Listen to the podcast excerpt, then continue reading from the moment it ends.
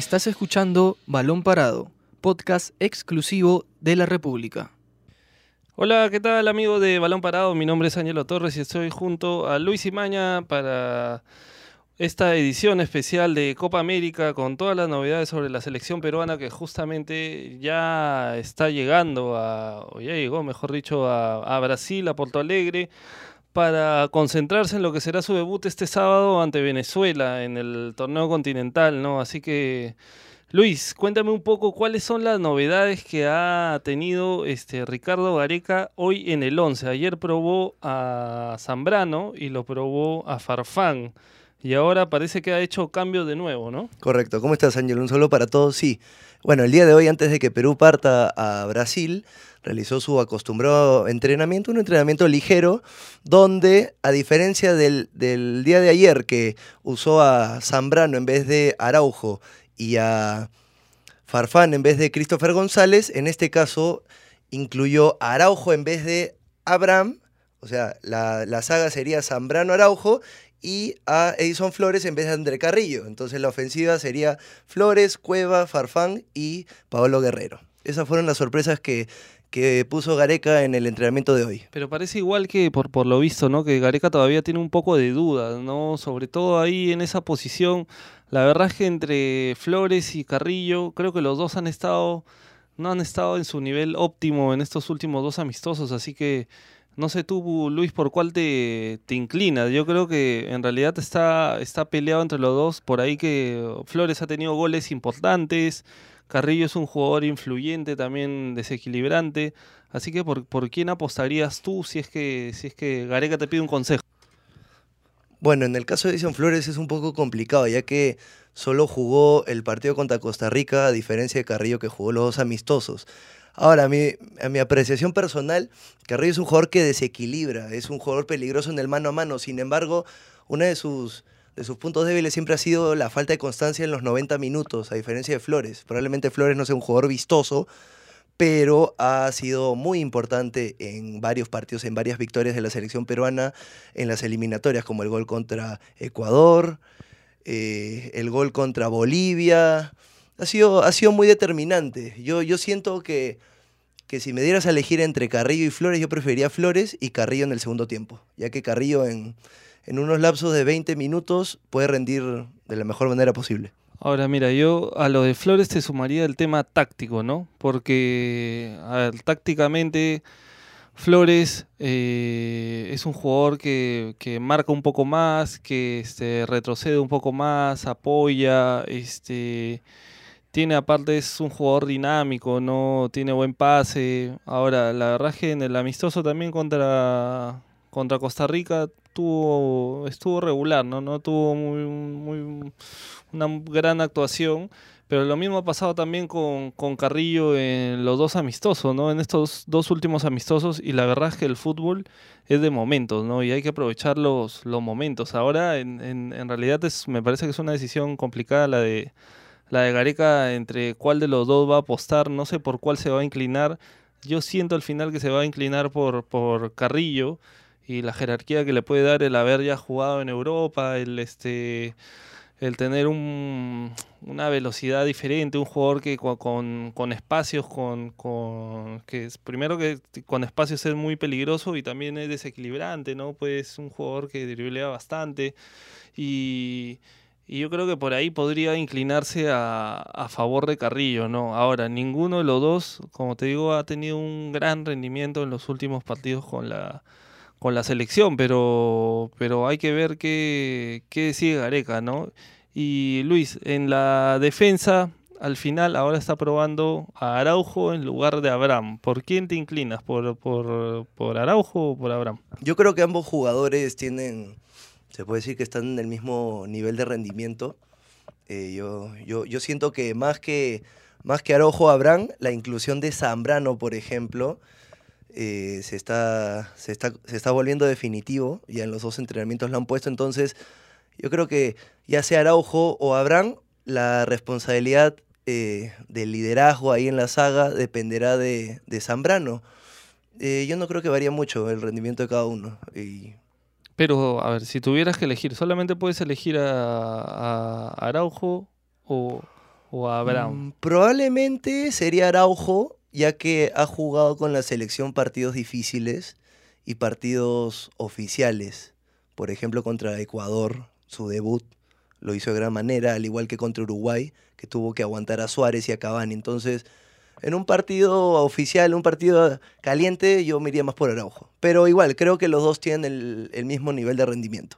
Ya, mira, en los amistosos yo te diría que lo vi un poquito mejor a, a Abraham incluso que a Araujo, ¿ah? De, mi visión este, personal, ¿no? Porque, a ver, me parece un jugador que se anticipa bien, ¿no? Este, va bien por alto, de repente no es tan, no tiene la misma fuerza que Araujo, ¿no? Porque Araujo es un jugador un poco más potente, ¿no? Que tiene más fuerza, que va un poco más al choque. Pero tácticamente a mí me parece interesante. A ver, no, no te puedo decir que es, este, que es muy, muy parecido, pero sí le veo algunas características del Mudo Rodríguez, por ejemplo, ¿no? O sea, salvando las distancias, obviamente, en una cuestión de, experiencia, en una cuestión de, de características también, pero sí, eh, tengo que asemejarlo a alguno, lo, lo- me da una sensación, me, hace parecer a, a- al Mudo Rodríguez, no sé si tú coincides. Eh, mm, se puede decir un poco, pero, por ejemplo, si, si evaluamos el rendimiento de Araujo con el rendimiento de Abraham en los últimos partidos, una de las cosas que más me acuerdo de Abraham en el partido con Colombia eran sus imprecisiones en las salidas, cosas que yo no percibía en, en Araujo, ni, ni, ni la mayoría lo vio.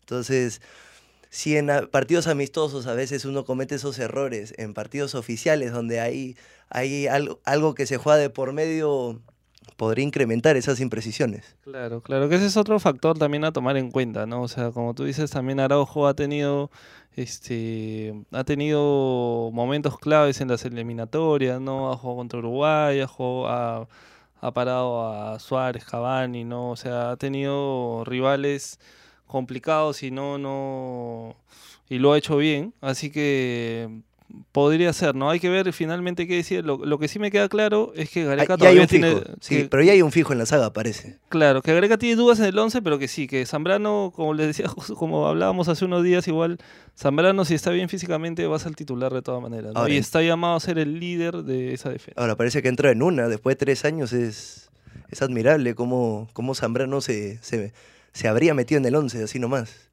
Claro, claro, pero a ver, se han juntado varias cosas, ¿no? Se juntó, a ver, la necesidad de, de, la misma selección por un zaguero de experiencia sin Rodríguez y sin, y sin Ramos que está no en su mejor momento.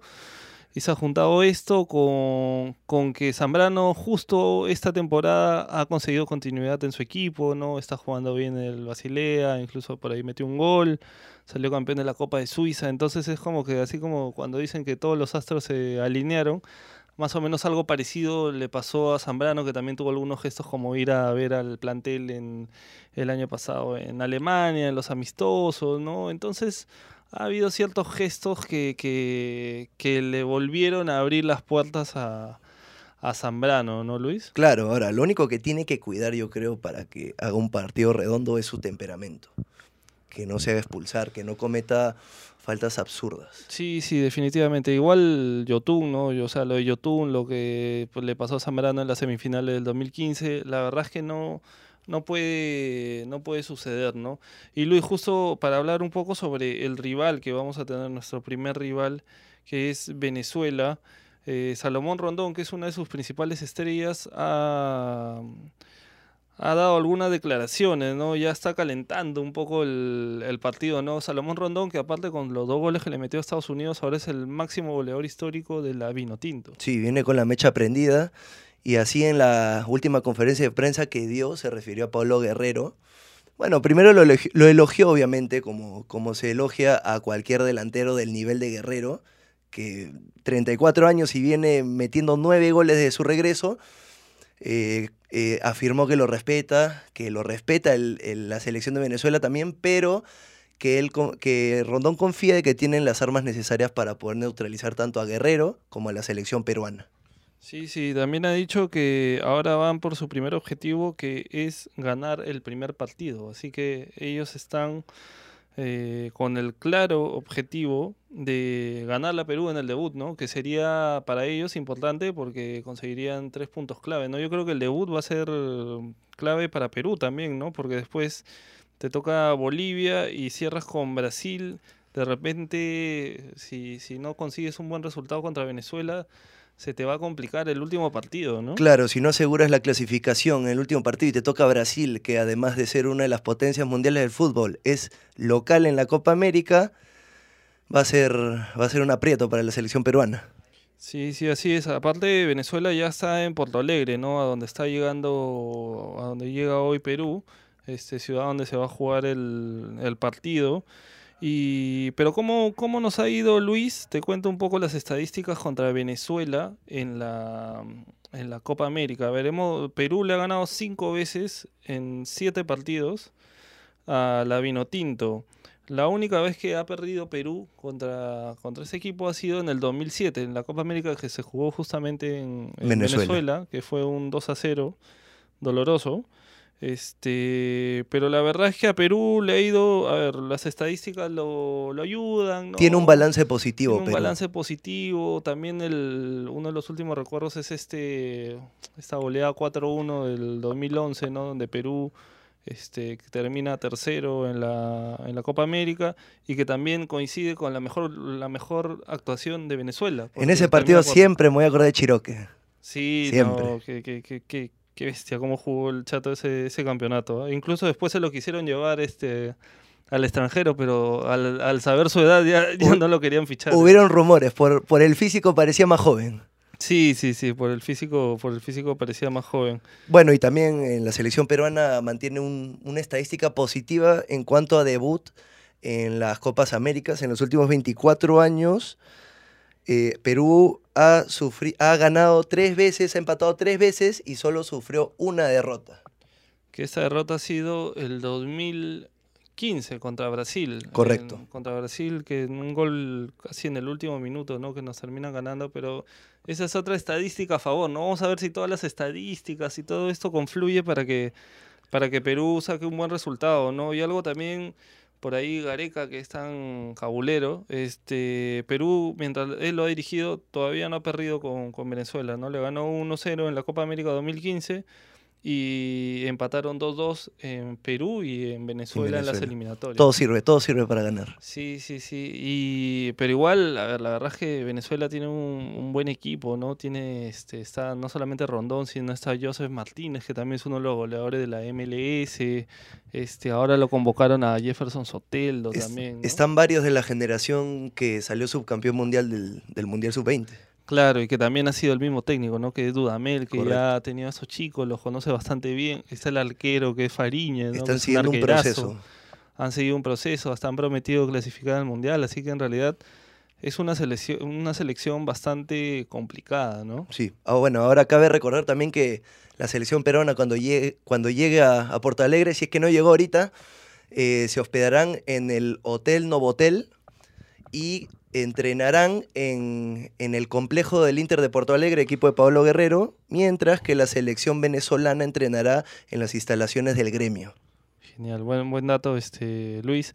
Y también eh, justo ahora que Perú va a entrenar en, la, en las instalaciones del Inter, el técnico también de Inter ha estado, ha dado ahí algunas entrevistas, ha hablado sobre Perú, sobre Pablo Guerrero, nos ha mandado buenas vibras, ¿no? Este, es más, no se la quería jugar entre, entre Perú y Brasil, tampoco ha, ha caído Es un, bastante es un simpático. conflicto de intereses también, pues. Sí, sí, sí. ¿Cómo, ¿Cómo vas a ir en contra de tu goleador, no? Del- Claro, del- después del Guerrero deja de meter goles y, Sí, sí. y- y le- fue todo. y le van a echar la culpa.